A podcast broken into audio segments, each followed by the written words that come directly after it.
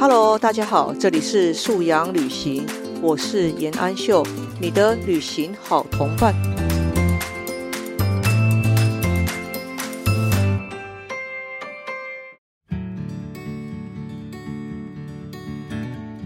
Hello，大家好，这里是素阳旅行，我是严安秀。哎呀，真的是好久好久不见了哈！啊，我刚刚在装麦克风以及戴上耳机的时候，哎，其实有一点点小小的紧张哎。就是说，我们这个 podcast 啊，因着这三个月以来啊，真的是啊，身心都很忙碌哈，尤其是大脑每天都呃不能休息哈，所以。呃，自然没有办法有心力去来想到 podcast 的制作跟分享啊。那很妙的是，我收到一些呃粉丝的来信啊、留言啊，甚至去演讲的时候啊，也有朋友跟我说：“哎，老师老师，你什么时候 podcast 要复更啊？”哦，问 podcast 的人比问我老师老师你什么时候文章能多写一点，我的人还要多呢。我没想到 Pockets 在无形当中哈，也默默的啊被大家所喜爱哦，所支持。这个部分真的是过去没有想过的地方哦，真的是谢谢大家。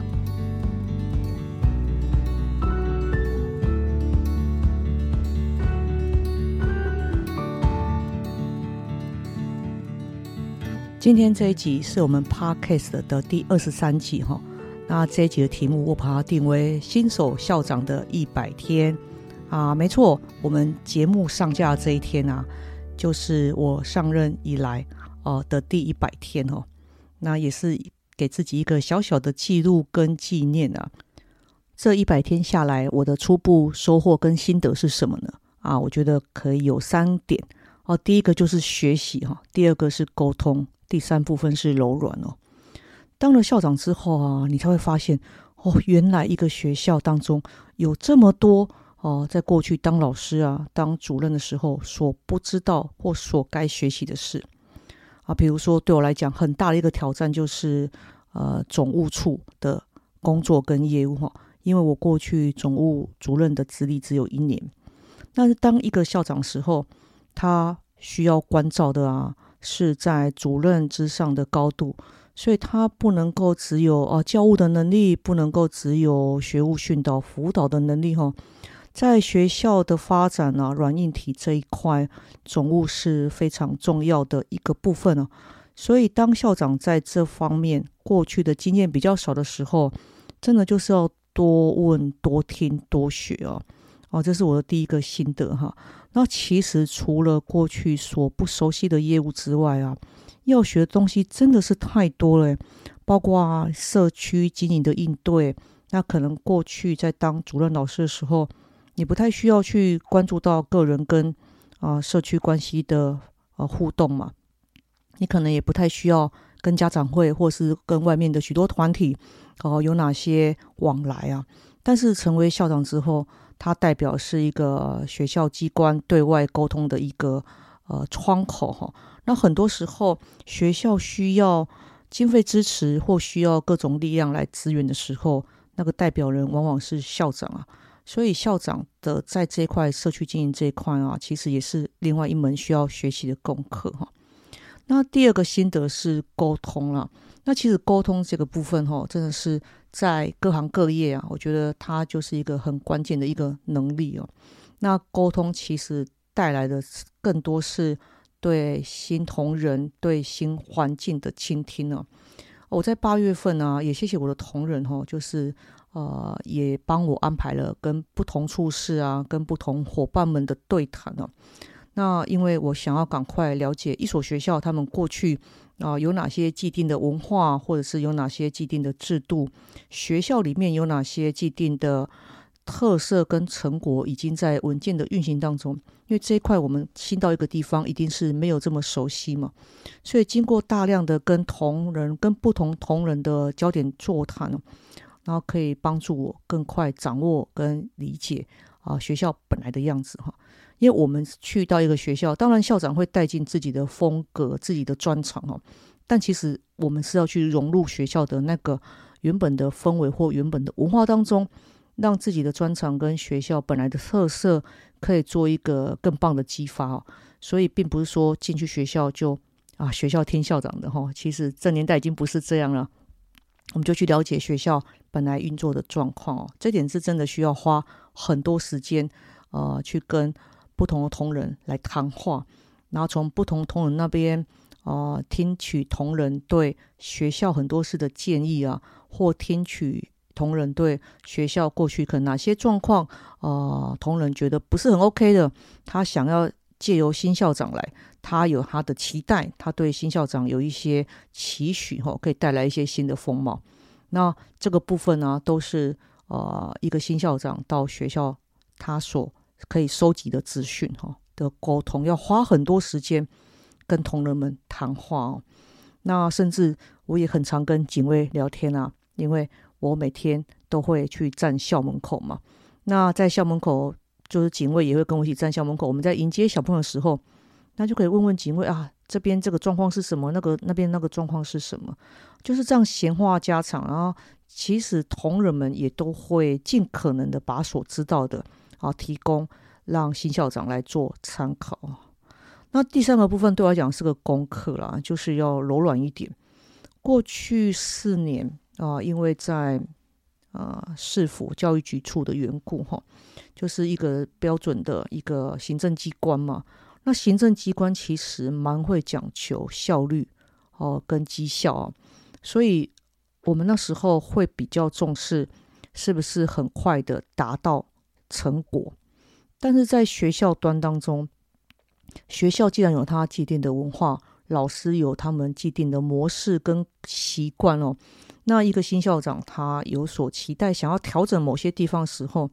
当然，除了沟通之外啊，姿态当然也要柔软和气一点。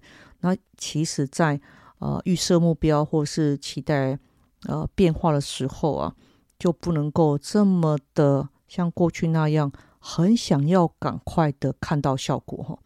因为老师呃，只要愿意做一点点调整，好，为了学生做一些些改变。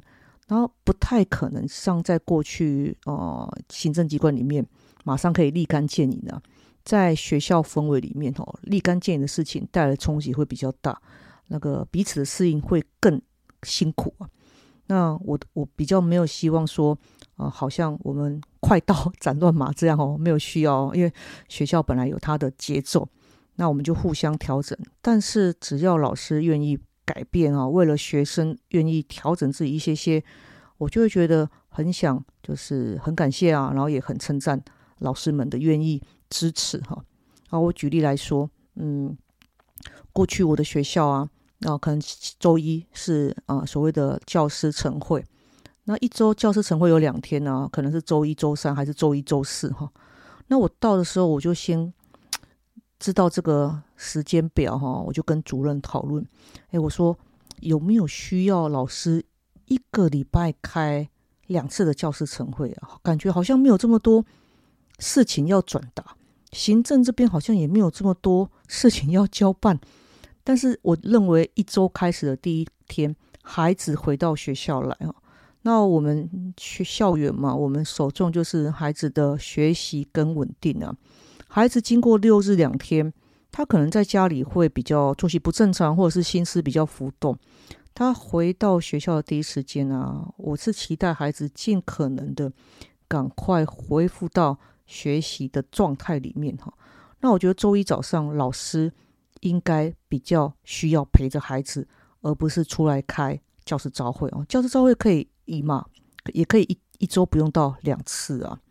那这个部分主任有支持啊，主任也觉得对。星期一早上，呃，导师陪着小朋友，让小朋友尽快的收心稳定，我们是比较乐见这样，所以我们就谈，那周一早上我们是不是可以来推行晨读啊？透过晨读让学生习惯下来，也让老师哦陪着孩子哈。那这个部分目前已经推行了半学期，那我我自己在这样观察啊，我是觉得就渐入佳境哦，就是。各班就是阅读的耐力啊，或阅读的嗯品质哦，都有一直在稳定的进步哦。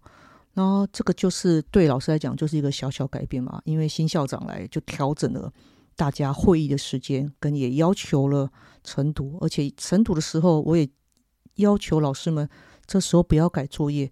啊，你改作业其实没有急在这啊三十分钟、四十分钟当中，但是我期待老师可以有一个阅读的样子，也让孩子看到，孩子看到老师在阅读，孩子比较容易引起他哦，好，老老师在读，我也静下来读，那这时候。啊，孩子不管拿起班上本来啊藏书角的书啊，或者是给班上订的报纸哈，那孩子就会慢慢的在那个稳定的氛围当中，去五分钟、十分钟、十五分钟的去培养他的阅读耐力哈。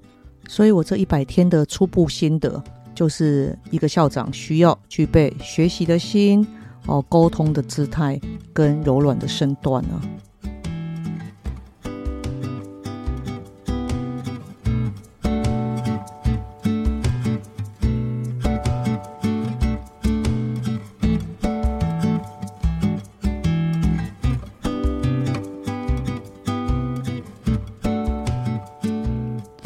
这一百天还做了什么事呢？哦，在开学那一阵子，我就天天早上会到校门口去迎接小朋友上学。那当然是有时候会下雨嘛，有时候是好天气啊。但是无论如何，我觉得这个花费的时间非常值得啊。因为家长送孩子来上学的时候，家长就会知道啊，这个是新校长。那我就每天会跟小朋友早安，每天会跟家长早安哦。那有时候家长有什么事情，也会跟我聊个两句，我讲一下啊，他的诶小朋友进小一，然后很舍不得妈妈，会哭泣的，或者是他的小朋友每天睡很晚的，叫不起来的。那我觉得透过这样的方式哈，很快可以让学校的家长啊认识到啊新校长，那小朋友也可以认识到新校长。那我觉得这部分。还蛮好的哦，就是呃每天早上可以到校门口，那除了跟警卫聊聊天，然后也帮忙指挥一下交通，那最重要的是可以跟小朋友道早安，可以跟家长道早安哈。当然这一百天啊，所有的事情对我来讲都是初体验，都是新鲜的尝试，或都是没有遇过的挑战哦。那如果是讲比较是新鲜的尝试的话啊，比如说我过去在当主任的时候调阅。联络部，那可能就很行礼如仪的嘛，就盖盖章，好翻一翻。但是担任校长之后，调阅联络部，就会去很仔细的去看家长写了什么。那家长跟导师间的沟通，那如果在幼儿园的联络部或联络单上面，我也会尽可能的给每一位有留言的家长做回馈哦，因为我想要幼儿园阶段是家长啊最担心啊最。呃，花时间在专注孩子学校生活的一段哦，那我觉得这个时候啊，透过校长对于家长留言的回馈啊，那也期待家长可以感受到学校对每一个小朋友的用心跟啊认识还有了解哦。另外也会鼓励同仁多多善用脸书来记录哦学校的活动哈。当然，记录一方面是我们可以留下我们的轨迹啊，另外一方面哈，学校的粉丝专业其实是最便宜的行销管道哈。当然，现在脸书的触及率并不是非常理想，也并不是所有呃我成为我们粉丝的家长们啊都可以看到每一篇我们所发的文哦。但是这种东西就是，当你的母数很大的时候，其实你被曝光的机会会更。那我就跟同仁说，我们不求很多文字或很多内容的书写，但是我们可以放一些啊孩子活动的照片，或是学校办理活动的啊当然相关的影片哈。那家长们如果他想要了解孩子在学校玩的什么，参与了什么，那他也可以从脸书上面频繁的发文哈，来感受到学校的活力。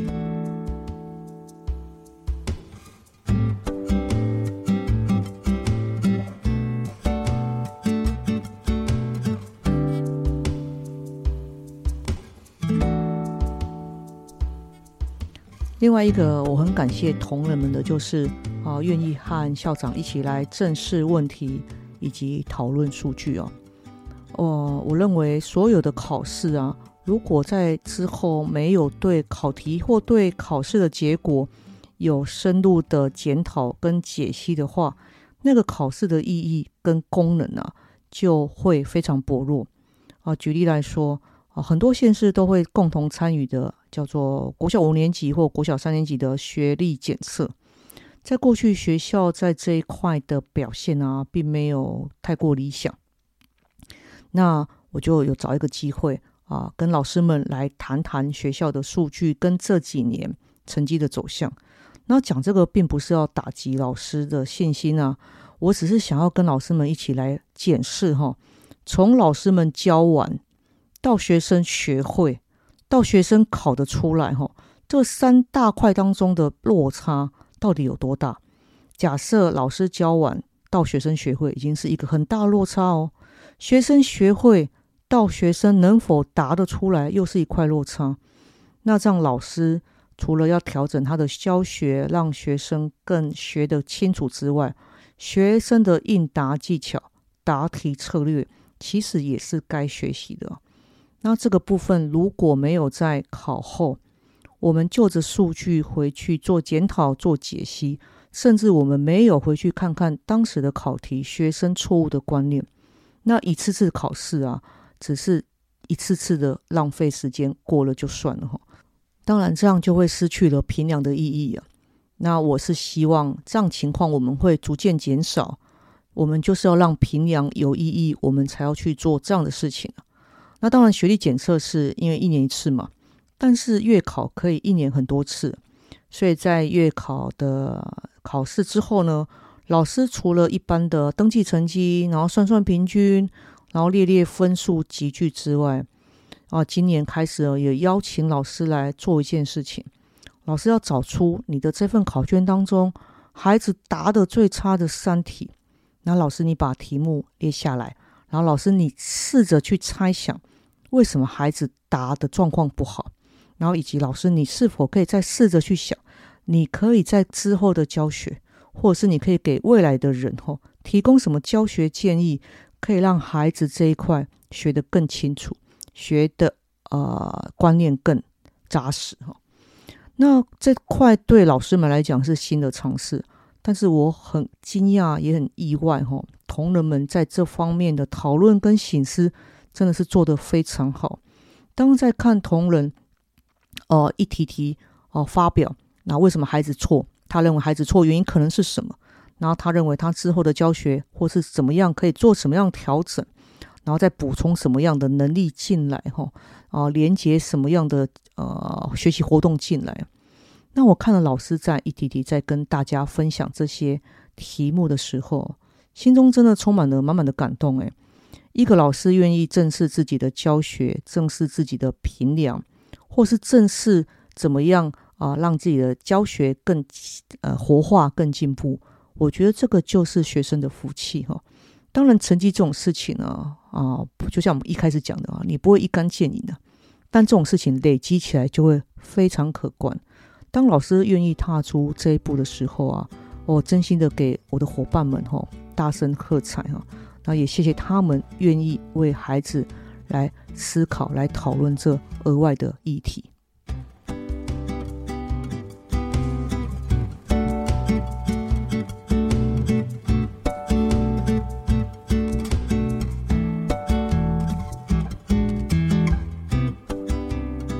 那回首这过去的一百天呢？啊，其实心里常常觉得有很多挑战啊，有很多需要思考的。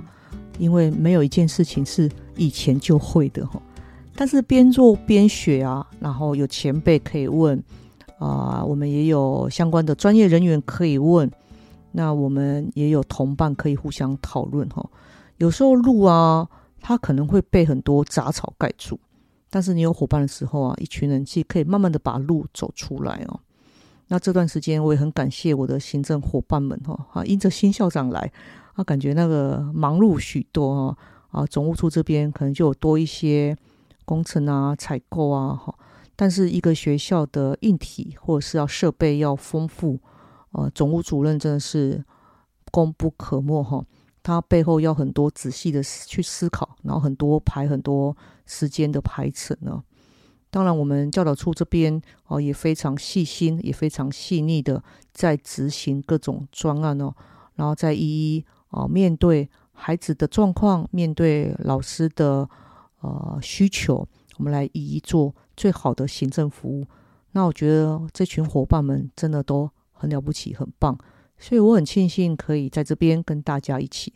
当然，新手校长有太多需要学习的地方啊，但是一个人就慢慢走，但是有一群人就可以走得远哈。那我非常的开心，今天可以跟啊 Parkes 的的粉丝们来一起分享这个啊新手校长的一百天。那未来还有两百天、三百天、一千天哦。那我也会秉持着一开始说的三个原则啊，学习、沟通、柔软。那勤勉自己可以越做越好，启勉自己可以为孩子带来更丰富的学习生活、学习面貌。那我们今天就聊到这边喽，我们很期待下一集可以赶快再来，好，不要再一拖三个月了。好，谢谢大家今天的陪伴，那下次见喽，拜拜。